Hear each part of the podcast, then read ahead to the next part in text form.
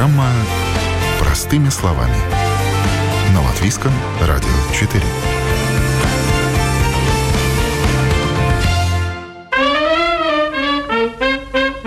Спрос на моряков был всегда. Тяжелый труд вдалеке от дома для многих может и не профессия мечты, но за дальние дали манит вовсе не морская романтика, а хорошая зарплата и работа по всему миру. Престижно ли в наши дни ходить в море? Какое должно быть образование? Есть ли ограничения по возрасту? И сколько так можно заработать? Все это обсудим прямо сейчас. В эфире программа «Простыми словами». С вами я, Яна Ермакова, и мой собеседник, капитан дальнего плавания Станислав Михневич. С морем он связан уже четверть века и за это время ни разу не пожалел о своем выборе. Я еще когда учился в академии, э, будучи студентом, уже я преподавал мореходную астрономию. Потом я был еще директором учебного центра морской академии. И э, примерно пару лет назад со мной связалась ректор морской академии и ну, говорит, что надо вернуться в Альма-Матер помочь. И вот с 1 сентября 2021 года я вернулся. И так как я хочу и должен продолжать ходить в море, я не взял никакую на себя преподавательскую нагрузку, потому что это очень тяжело совмещать. Моя была должность, была, я был советник ректора по отраслевым вопросам. Сейчас вот с 1 ноября морская академия присоединилась к РТУ, и моя официальная должность я юный цебес нозерес эксперт. Может быть, я не прав, но чтобы сохранять свой какой-то такой эксклюзив эксклюзивный статус. Э, я продолжаю ходить в море. И многие вещи я вижу не просто академические, а вижу, как они практически выполняются, какие трудности. Э, с реальным акцентом на время, на какую задачу, сколько ресурсов можно выделять. Сегодня уже IT мы видим на пьедестале почета, а моряки? А я думаю, что и сегодня моряк – это очень престижная профессия. Вот я сегодня был в школе, которую я сам закончил. И если вернуть время назад, 25 лет назад, 98 год, я бы опять поступил в морскую академию. Моряк – это тот, кто уверенно формирует вот этот вот средний слой. В экономике имеется в виду? Да, да, ну, по, по качеству жизни. Единственная поправка, которую я бы сделал, что если, может быть, в 90-е годы можно было довольствоваться, что ты матрос, боцман, и на этом твоя карьера остановилась, сегодня я бы сказал, что если ты поступаешь, будь то колледж, Лепойский колледж морской, или Навиконтес, или Латвийская морская академия в Риге, то надо планировать себя, что ты станешь или старшим механиком, или капитаном. То есть надо идти с такой целью. Порядок цен известен, это не секрет. В этом тоже есть определенная какая-то уникальность нашей морской профессии, предсказуемость, что ты можешь даже запланировать, когда, сколько ты будешь получать. Многое зависит от тебя, что-то зависит от обстоятельств, но на сегодняшний день капитан, старший механик с зарплатой 15-18 тысяч евро евро за месяц в море. Это очень реально. Ну, красивую перспективу нарисовали, а ведь вам приходится тоже чем-то жертвовать. А жертвовать прежде всего своим временем свободным, потому что месяц здесь, месяц там, но все-таки не для каждого, наверное, такая жизнь. Или ради денег можно с чем-то и примириться. У меня отец работал рефмехаником на железной дороге. Два месяца там, на железной дороге, два месяца дома. И вот сравнивая с моими родственниками, братьями, там, двоюродными, двоюродными, троюродными.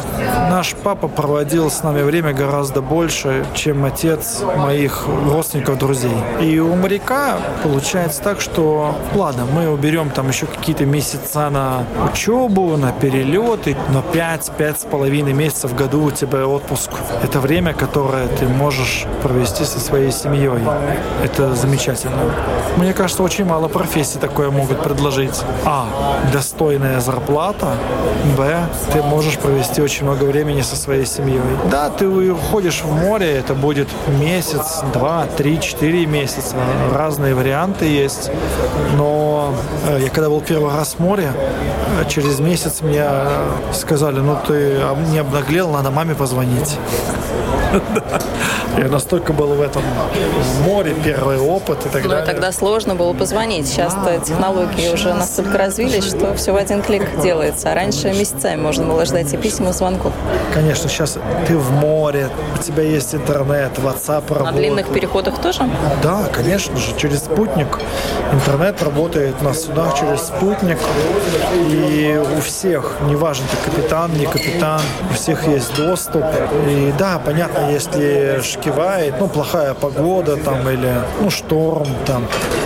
сигнал будет похуже, да, и не будет даже какое-то время. Но так у тебя всегда есть сигнал, ты можешь э, списываться с домом, созваниваться, видеозвонки. И это сокращает дистанции. Я бы вот на сегодняшний день для меня э, самый большой стресс в моей работе это вот когда ты приезжаешь на пароход. Вот эта акклиматизация. Ну вы же каждый раз на свой пароход возвращаетесь, это не каждый раз новый. Да, да, сейчас тенденция больше, что и компания хочет, чтобы ты э, возвращался на тот же пароход, с которого ехал. Но все равно какие-то изменения происходят и с карьерным ростом там, и так далее. Ну, разные изменения. А вам куда расти? Вы же уже все, капитан, доросли я, или я, нет? Я, я про всех говорю. Конкретно в вашем случае все, потолок. Ну, не, не знаю, надо как-то, чтобы адмиралы сделали тоже в торговом флоте. Тогда будет куда расти. Вот. Но приезжаешь, ну, конечно же, это какая-то немножко вибрация, шумы, ну, другая кровать, туалет. К этому надо привыкнуть, чисто по-человечески. А молодым людям это гораздо легче. Они, наверное, это даже не заметят. Ну, я не, не старый, мне 42, но ну да, я замечаю, что мне уже 4 дня надо примерно, чтобы акклиматизация была. И второй момент, когда я себя чувствую так вот менее комфортно, это когда шторм. Раньше мне это будоражило, нравилось фотографию сделать, как пароход справляется. А сейчас я уже так больше смотрю на это, что вся ли аппаратура выдержит, ничто ли не сломается, чтобы у людей был, у экипажа был комфортный сон, чтобы они были на следующий рабочий день отдохнувшие, выспавшись. То есть менять курс, как правильно это сделать, чтобы не было такой вот ударов, ну, слэминга, вибрации и так далее. А какая, в принципе, картина вот э, на рынке морского крюинга? То есть каких специалистов нам, может быть, не хватает? Вообще нужны специалисты, моряки нужны? Потому что в IT я все время буду апеллировать э, к сфере IT, потому что, ну, они сейчас определенно на коне. У них не хватает точно специалистов. Они всегда об этом говорят. Нам нужны, нам нужны, нам нужны люди. Как в морской сфере? Нужны люди? Постоянно. Вот э, как специальное агентство ООН, да, Международная морская организация АЭМО, ну и как он делает раз в 10 10 лет большая вот перепись, большая статистика. И э, вот даже когда я только-только поступил в морскую академию, уже тогда было офицером. 20 тысяч офицеров не хватает на торговом флоте. То есть это мы исключаем военный флот, исключаем ну, рабопромысловый флот. Эти цифры только лишь растут. Потом было через 10 лет 40 тысяч не хватает. И сейчас тоже очень много не хватает. Но сегодня спрос гораздо превышает предложение. Спрос на студентов, практикантов или выпускников и Латвийской морской академии, и Лепойского морского колледжа, и Навиконтас морского колледжа превышает наши возможности. Но плюс этого рынка морского в том, что он международный. Насколько украинский кризис испортил какую-то ситуацию, потому что, ну, не секрет, что из Украины всегда моряков было очень много. Да, может быть, я ошибусь немножко в цифрах. В Латвии сейчас примерно 15 тысяч моряков торгового флота. В Украине 300 тысяч. Россия 500 тысяч. Там Филиппины, если мне не изменяет память, 350 тысяч. То есть на фоне этого мы не такие сильные игроки. Но если мы посмотрим на это в процентах, то вторая страна в мире по удельному весу моряков в мире это Латвия. Нас обгоняет только лишь Кирибати. В океане там небольшая страна, да. Традиции у нас большие, вес удельно очень высокий.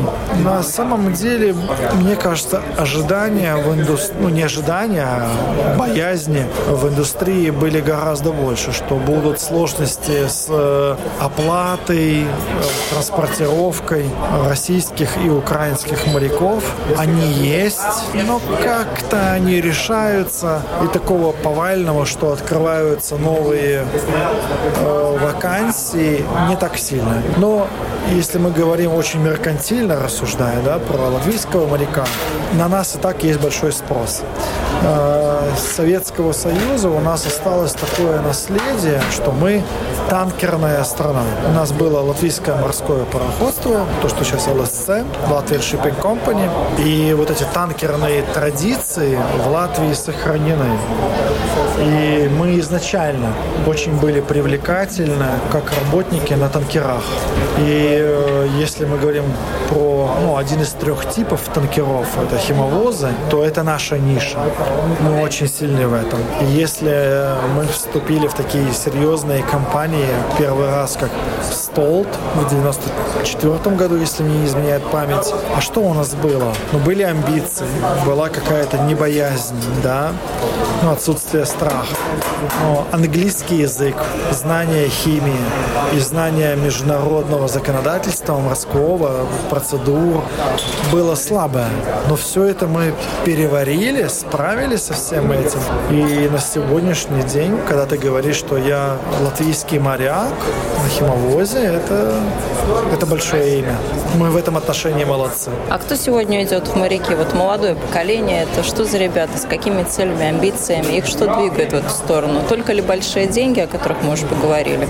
Или все-таки еще остается поначалу вот эта романтика морская, а Ром... дальше приходит суровая реальность? Ну, романтика присутствует. Я сам тоже пошел из-за стабильности, из-за денег. Морское образование и работа – это надежность. Да? Возможности, они тоже есть. Даже то, что вот моя морская академия вошла в состав РТУ, то разви... возможности включения себя, найти себя исследованиях, инновациях, науке. Это тоже очень интересно, это другая стезя вообще. Да? Если говорить про обратную сторону морской профессии, довольно большой процент из тех, кто уходит из этого, это потому что получили первый негативный опыт, когда пошли в море. Я учился, даже... учился, в первый рейс пошел, укачал и понял, что... Да, это может быть что угодно. Это может быть экипаж, это могут быть бытовые условия, это могут быть погода, район плавания, вибрация, шумы, каюта некрасивая, что угодно. Но на сегодняшний день мы в Академии э, уже начали более серьезно смотреть, как предупредительный удар, куда студент наш идет. То есть, если когда-то раньше лишь бы ушел, то сейчас нет, мы можем выбирать. И от самих студентов тоже, если когда я вот был э, практикантом, было, ну, там два параметра. Сколько э, месяцев рейсе, сколько контракт и сколько платит. То сегодня ребят интересует, какого года постройки судна, какие инновационные Можно ли там ходить в белых носках, да, условно да, говоря? Да, да, да. Только какие, построенные или как, древние? Какой экипаж, национальность, э, э, есть ли спортивный зал, есть ли интернет и так далее. И мы тоже к этому приспосабливаемся, чтобы можно было и до отправки э, студента на практику, и во время практики, чтобы мы могли курировать, где он, как идут дела, чтобы минимизировать и исключить какие-то риски. А, кстати, о рейсах и длительности. Если раньше это действительно какие-то годовые такие были сроки, ну, вообще полжизни выпадает, да, то сейчас это какие сроки? Насколько можно уйти в море? Вот, От минимума до максимума. Какая вилка вообще есть? Ну, если из таких вот реальных, да, это 5 недель-4 месяца. Понятно, могут быть контракты и полгода, и 5 месяцев, но если мы так немножко так стандартизируем по Европе, где-то там, да, это от 5 недель и международно с океанскими переходами до 4 месяцев.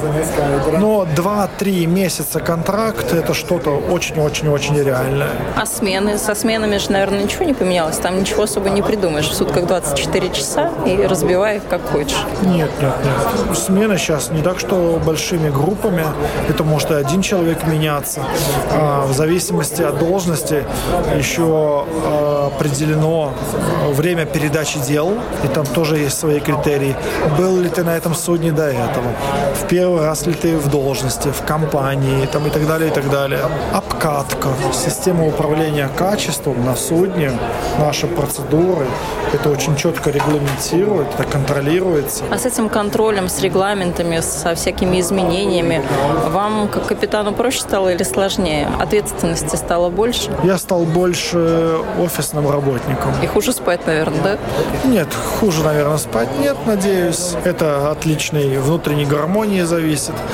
Но да, я гораздо больше времени провожу за компьютером, за имейлами. То есть такая административная работа. Может быть, кого-то разочарую, но попугай на плече у меня не сидит, я не хожу с бутылкой рома. А с какой профессии можно перейти в морскую сферу? И вообще можно ли так поменять? Все круто в своей жизни. Ну, были программы переквалификации для рыбаков, для военных моряков, но ничего другого я не слышал. Но в каком возрасте еще не поздно что-то поменять? Вот вы говорите, вам 42. А если человек, который нас сейчас слушает, ну, примерно нашего же возраста, если он захочет что-то поменять, есть ли у него это время, да, чтобы что-то поменять, чтобы завоевать себе место под солнцем, какой-то должности добиться такой серьезной, которая будет позволять и на пенсию хорошо заработать и так далее? Задумались, да? Не все так да. просто. Эмоциональный ответ нет. Но если попытаться убрать эмоции объективно, насколько это рационально, сколько времени уйдет на то, чтобы подготовиться к должности. Ну, если, скажем, заканчиваем самые простые курсы, идем в какие-то самые простенькие рейсы, ни на что особенно там не претендуем, не до какие-то там миллионные заработки. Ну, так вот, чтобы средненько, но выше, чем здесь, в Латвии, выше, на месте. Выше среднего. Ну, может быть, это офшор или э, пассажирские паромы, пассажирские пароходы. Но возрастного человека на курсы возьмут или все-таки скажут, да, что ваше время ушло? Нет, там ограничений нет. То есть, насколько это экономически целесообразно, да, ну, тут я затрудняюсь сказать. Тут как бы каждому человеку надо смотреть. Зарплата известна, на что ты претендуешь, тоже известно. А из этого надо исходить. Но нет, э, определенно никакого возрастного ценза такого нету. И если даже раньше вот было там на танкерах, там на химовозах, что там старше 60, уже там тебе даже если долго работал, тебя уволят. Сейчас уже нет. Особенно если судно под э, европейским флагом или компания европейская сдерживающий, назову так, сдерживающий фактор европейское законодательство, ну, это будет дискриминация. Человека пройдена медкомиссия, и неважно, какой у него возраст, если документы все годные, как можно его не брать на работу? Ну важно английский тоже знать. Для моряка английский язык – это не эксклюзив, это норма. Какой-то другой язык, ну, международный, французский или испанский, да, или региональный, там, китайский, арабский, русский, да, это что-то. А английский язык, конечно же, конечно. Вся терминология, ну, все общение на английском языке у нас. Что касается налогов, пенсии, как все это рассчитывается? А, для моряков, для подоходного налога уже около, грубо говоря, 10 лет э, есть специальный режим расчета подоходного налога. То есть моряки платят подоходный налог, а раз являются такими полноценными резидентами налоговыми, да, то и все процедуры по э, кредитованию, они все ну, упрощены. То есть это все работает. Э, в зависимости от количества там, еждивенцев и так далее, и так далее, и так далее, расходов, то этот годовой подоходный налог может быть даже отрицательным. Даже возврат может быть. Социальный налог моряки не платят по закону. Были дискуссии, были идеи об этом, но пока этого не материализовалось, пока моряки социальный налог не платят, соответственно, никакой социальной пенсии э, нету, отложений нету. Да, вот как первый, второй уровень нету. Третий уровень, пожалуйста, могут делать моряки, это частно, это беспроблемно, но насколько это целесообразно, я не знаю. Это можно использовать, чтобы понизить подоходный налог, да, но как э, накопление на пенсию, на свое будущее вряд ли соизмеримо, особенно с капитанскими зарплатами. Дополнительная береговая работа, это будет, наверное, решение, чтобы свою как-то старость обеспечить для моряков. И, ну, ну, если у тебя пять с половиной, шесть месяцев в году свободного времени, ну, не обязательно же за гаражами валяться или на диване. А, кстати, чем вы свое свободное время на берегу занимаете? Я с вами сейчас разговариваю. ну, есть чем. Сегодня со мной разговариваете, а уже на следующей неделе вам предстоит рейс да, не ну, в самую ближнюю точку мира, скажем так. Да, и мои многие друзья, кто вот в море ходит, когда на берегу, мы занимаемся а, не только вот каким-то досугом, да, или э, семьей, да, но и работаем тоже. Кто в академии, кто преподает, кто в каких-то проектах, кто делает инспекции. Ну, э, более молодого поколения моряки более активны. Мы стараемся использовать это время с пользой. Инвестиция в себя, я бы так сказал. А какие регионы сегодня традиционно считаются простыми, сложными, интересными? Географически? Географически. Это ну, вопрос первый, а второй вопрос про суда. На чем интереснее, лучше, престижнее, дороже ходить в море? Это танкера, копательные какие-то устройства, там, дреджеры, либо нанавозы, вот что из такого? Второй вопрос, он более простой, на него сразу отвечу. Самое доходное – это работать на танкерах, там более э, требуется высокая квалификация. Танкера можно разделить на три группы. Это нефтяные, химовозные, газовозы.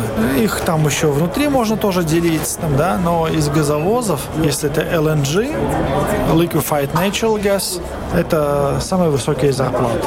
В долгосрочной перспективе, да, я бы сказал, что химовоз более надежное решение, потому что какой бы ни был там кризис международный там, или еще что-то, у химовоза всегда будет работа всегда. То есть какой-то из сегментов может подвиснуть, но за счет того, что такая широкая номенклатура грузов у химовоза, химовоз без работы не останется. Я бы делал ставку на химовоз. И по зарплатам, и по надежности, и по спектру выбора. Круизы для романтиков вообще, да? Для тех, кто мир хочет посмотреть. Да, романтика. Она абсолютно не исключена, она есть. И я тоже вижу романтику до сих пор э, в морских походах. А в чем она для вас? Это рассветы, закаты, какая-то чаечка одинокая? Нет, или? ну что там, рассвет, закат нет. Это может быть красиво тоже, но в страны традиционные, туристические страны, мы заходим как будто через задний ход. То есть ты в тапочках вышел, и ты видишь реальную жизнь. Ты чувствуешь город, страну. Это запах, это люди. Знаете, если бы я так вышла в Геную, я бы побыстрее ушла обратно, потому что очень небезопасное место выходить в порту. В Геную это абсолютно черное, какие-то районы, не очень благополучные, так что... Я вот ну, это так... такой частный очень пример. Да, ну, я вот не так давно был в Генуе, да, вот мы ходили в этот новый аквариум, ходили по узким улочкам Генуи, куда только не забредали, мы из, из порта шли, ну, довольно длинный путь, специально пешком, чтобы вот так вот прочувствовать город. Поверьте мне, Генуа – это очень безопасный город, даже поздно вечером. Ну, хорошо, а регионы? В каких регионах? А? Ну, сегодня вот, если мы говорим про пиратов, это такая актуальная тема. Все еще в 21 веке. О, да, еще как, еще как. Э, Сомали официально вот этот район, э, как Risk Area, сняли с 1 января 23 года этого года. Конвой остался, присутствие военных кораблей, военизированная охрана на судах еще есть, но уже этих фактов нападения и риски отошли. Да, это вот где э, Хорнов Африка, да, этот э, восточный мыс, крайняя точка Африки. После Бабель-Мандеба Аденский залив из Красного моря, когда выходишь в Индийский океан, Персидский залив, да, Персидское море, нет, Персидский залив. Вам лучше знать. Да, Я тут вам не помощник. Да. Вот. Ну, в общем, короче, отменили уже это. И э, сейчас Западная Африка, Гвинейский залив с эпицентром Нигерия, Конго. Да, там довольно брутальные происходят захваты судов. Экипаж э, забирают на берег. Люди сидят в джунглях, пока переговоры идут. Никто над ними не издевается, но это и не пятизвездочный отель. То есть и малярией переболеть и так далее. Это э, в порядке вещей. Никто там тебя бить не будет, но тем не менее.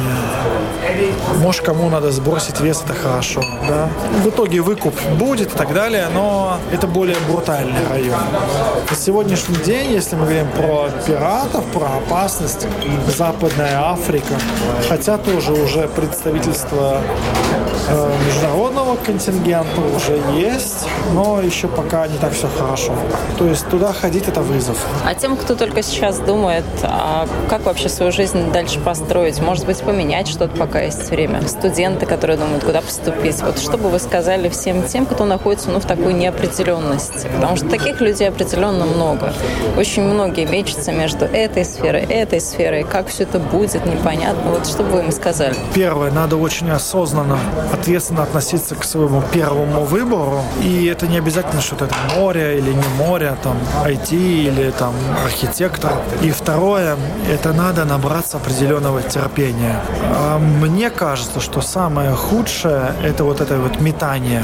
Когда ты из одной сферы перепрыгиваешь в другую неосознанно, ты теряешь время. Может, я не прав. Есть э, западноевропейские веяния. Человек работал там в IT, и потом все бросил и поехал в Непал э, дауншифтером. Да. да. И у него нет никаких обязательств, ни кредитных, ни семьи, ничего. И вот он поехал, и он готов к этому вызову, и все замечательно. И, конечно, работодатель такое не поддержит глобально, но для человека, может быть, для его гармонии это хорошо. Но исключая этот конкретный момент, да, я бы сказал, что при выборе профессии надо набраться первое осознанно выбрать, а второе проявить терпение. Если вот, например, мы про море говорим, со стороны академии, ну, где я работаю тоже, я считаю, что наша обязанность очень важная, чтобы мы исключили, минимизировали риски, что молодые люди идут в не очень хорошие условия на практику. Потому что если в каких-то вузах пережитый опыт и полученные знания, диплом – это память, да, вот эта вот жизнь в этом кампусе там и так далее, то морская академия, морское образование – это больше не о жизни и учебе в академии, а практика, то, что ты в море находишься. То есть ты больше всего это будешь и должен помнить. Где ты был на практике, где в итоге ты стал работать. Поэтому выбор должен быть очень осознанный. А потом проявить немножко терпения, чтобы остаться. А вы свой рейс помните? Я был очень рад. Я прилетел 4 марта 99 года. Прям как сейчас помните? Да. Я прилетел в Хьюстон. У нас было 13 человек. Старший офицер Олег Москов. Э, я ему очень благодарен. Он сразу взял с первого дня шефство надо мной.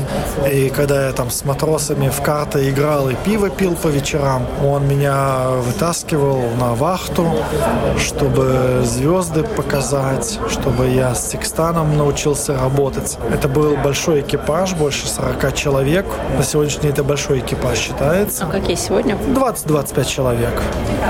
Это были такие романтичные страны. И вот спустя месяц, как я был в море, сейчас он уже большую должность имеет, Андрес Бенефелдс, капитан, он меня там чуть ли не пинком, что месяц спустя, ну, ты обнаглел, надо родителям позвонить. Я купил карточку за 20 долларов, позвонил домой, сказать, что у меня все хорошо. Мы в таких странах были. Канада, США, Малайзия, Филиппины, Гонконг, Южная Корея, Сингапур. А успеваете посмотреть что-то? Это же не так, что вы Конечно. только судно видите. Конечно. Было вот э, э с 2001 года из-за 9-11, да, вот когда близнецы, э, когда ввели ISPS кодекс такой по security, были ограничения, сложности выходить на берег.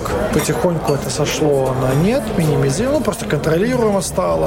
Ну, понятно, COVID внес тоже свои коррективы, но есть возможность выходить на берег. Я как капитан считаю своим э, долгом организовывать для экипажа поездки, экскурсии.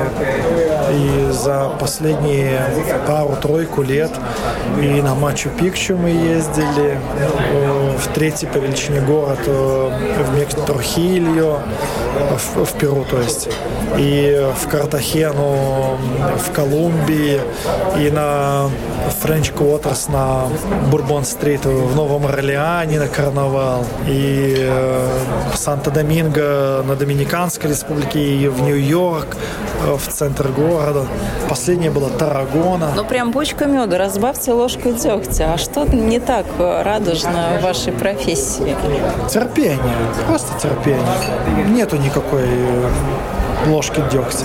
Если Стрессы, назад... ответственность, это же тоже как-то гармонию нужно поддерживать. Ну, везде есть, согласна. Везде есть, везде есть ответственность. Э, Но ну, просто, мне кажется, у вас она многомиллионная. Это люди, это грузы, это судовладельцы, это обязательства какие-то. Мы можем спекулировать этим, да, но ведь все застраховано. Но никто же у меня не будет с меня снимать миллионы, если что-то произойдет с грузом. Ну, я бы сказал так, на сегодня сегодняшний день уже чуть-чуть где-то по-стариковски, я думаю, что вот когда шторм надвигается, ну вот это для меня немножко такое тревожное. Если раньше я, как счастливый щенок, бегал и фотографировал крутую волну, а, то сегодня я беспокоюсь о том, чтобы все было закреплено, чтобы чувствительное оборудование не сломалось, чтобы не разбилось. У меня две дочки, да, 9 и 3 года. Но если бы у меня были сыновья или мои дочери сказали мне, что хотят пойти в морское образование, сегодня, честно, я не вижу, чтобы я сказал нет или предостерег их. Год за годом, рейс за рейсом, капитан дальнего плавания Станислав Михневич убеждается в том, насколько правильно выбрал профессию, как в воду смотрел в прямом смысле слова. Но это его жизнь и его выбор. Нам же сегодня важно было убедиться, что морские профессии все так же в цене, перспективны, что они не растеряли свой престиж и что на моряков по-прежнему есть спрос. Вы слушали программу «Простыми словами». На этом я, Яна Ермакова, на сегодня прощаюсь. Всего доброго и до новых встреч в эфире.